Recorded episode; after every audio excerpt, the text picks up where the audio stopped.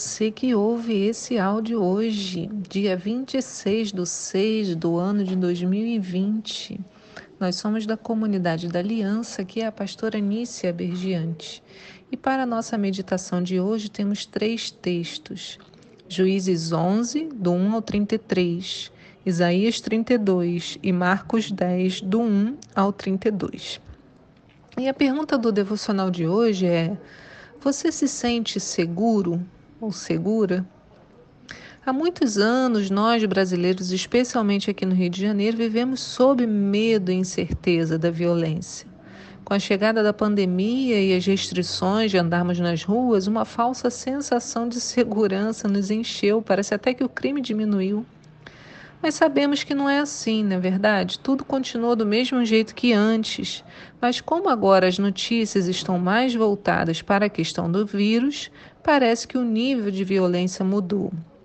Isso nos faz pensar no impacto que as notícias têm sobre a nossa vida. Quanto mais elas falam sobre determinado assunto, mais parece que aquele assunto é importante. Há diversos estudos científicos sobre isso.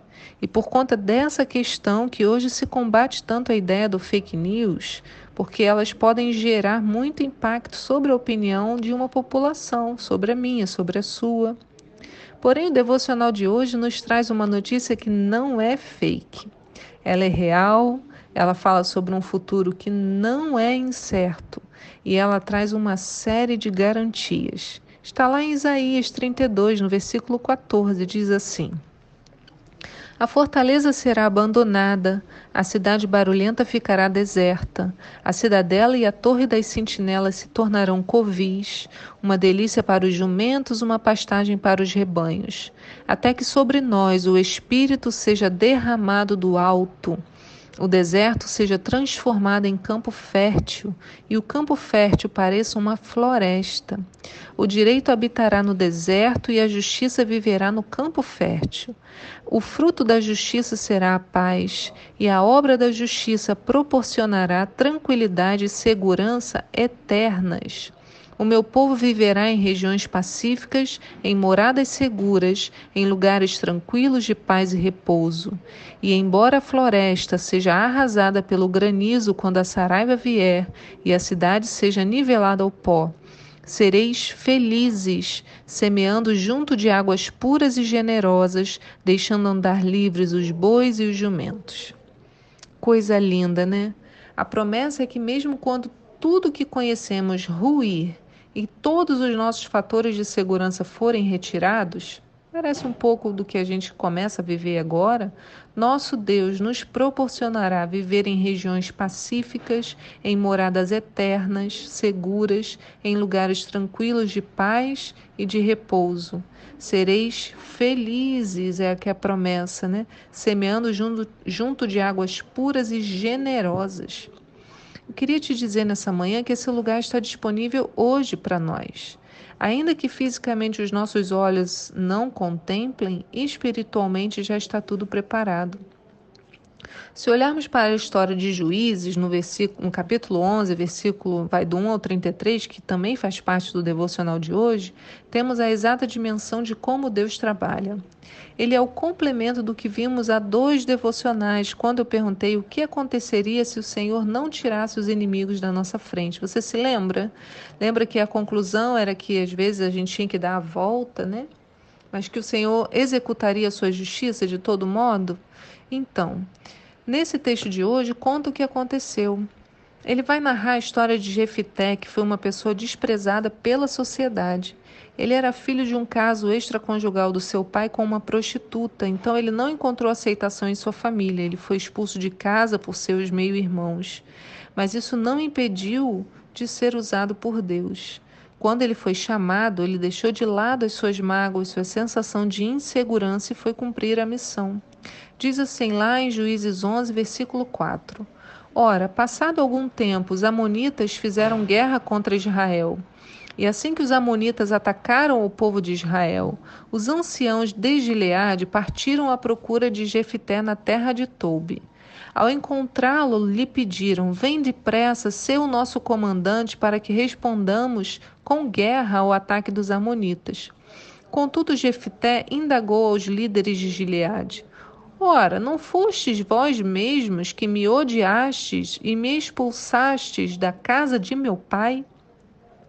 Diante do que os chefes de Gileade afirmaram a Jefté. Apesar disso, eis que agora estamos te fazendo um apelo: vem conosco, combaterás os amonitas e serás nosso chefe, e também de todos os habitantes de Gileade.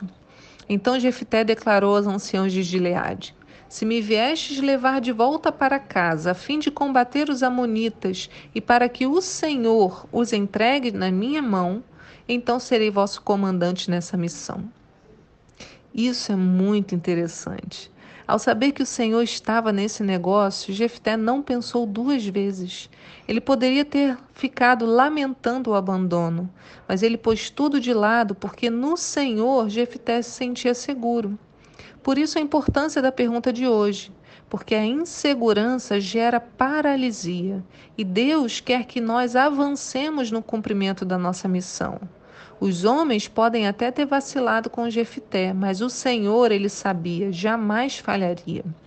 Não apenas isso, Jefité conhecia a palavra de Deus.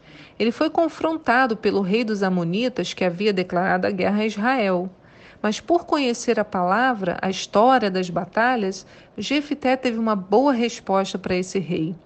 E isso lhe trouxe ainda mais segurança. E tamanha foi essa segurança que o inimigo ficou em dúvida do seu próprio poder. Diz a Bíblia que o inimigo não levou muito em conta, mas ele sabia que no fundo Jefité tinha razão. Ele percebeu que não tinha autoridade naquela questão.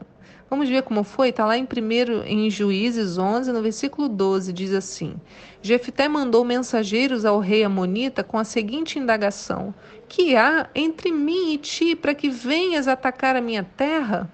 Ao que prontamente o rei dos Amonitas respondeu aos mensageiros de Jefté: é porque Israel, quando subiu do Egito, se apossou da minha terra, desde Arnon até o Jaboque, até o Jordão. Agora, pois, devolve-me em paz o que tomaste à força.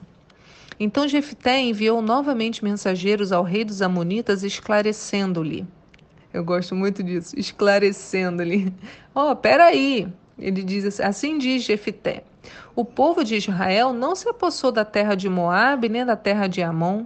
Quando os israelitas, ele começa a lembrar a história, porque ele conhecia.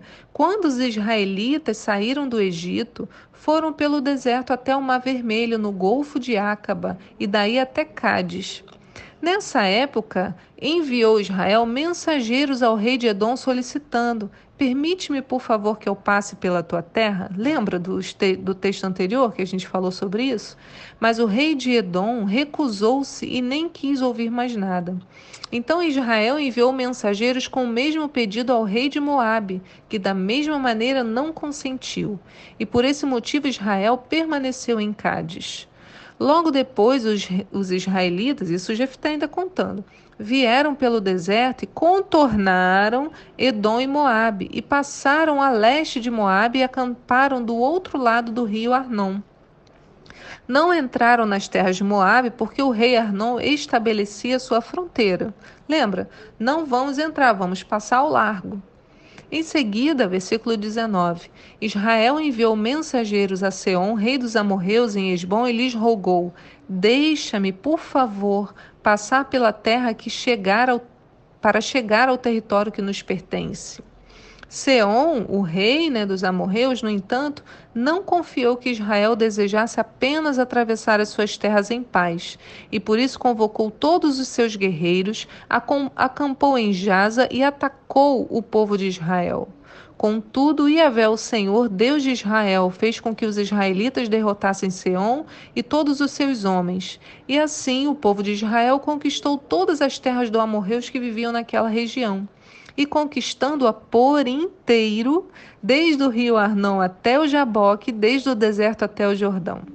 Versículo 23. Agora que o Senhor Deus de Israel expulsou os amorreus de diante dos israelitas, seu povo, será tu que nos haverá de fazer sair da nossa terra? Deixa eu te contar uma coisa. Deus já nos fez tomar posse do terreno espiritual. A vitória foi concedida na cruz.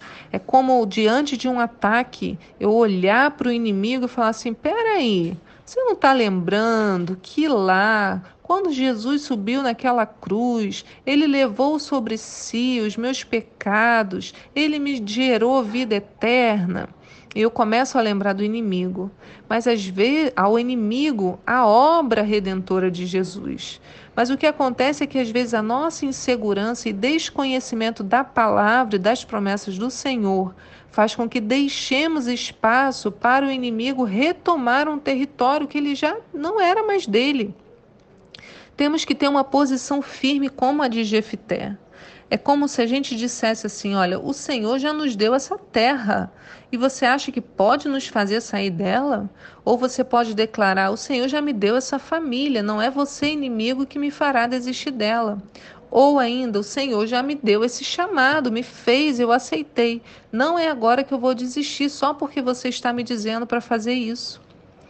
Queria te dizer nessa manhã qual é o território que você precisa retomar. Em que momento você se sentiu inseguro, pois esqueceu das promessas do Senhor e passou a crer em outras notícias? Que tipo de declaração você precisa fazer hoje, trazendo à memória as promessas do Senhor para você? Hoje, faça isso aí em sua casa. Posicione-se. O Senhor te faz despertar como Jefité.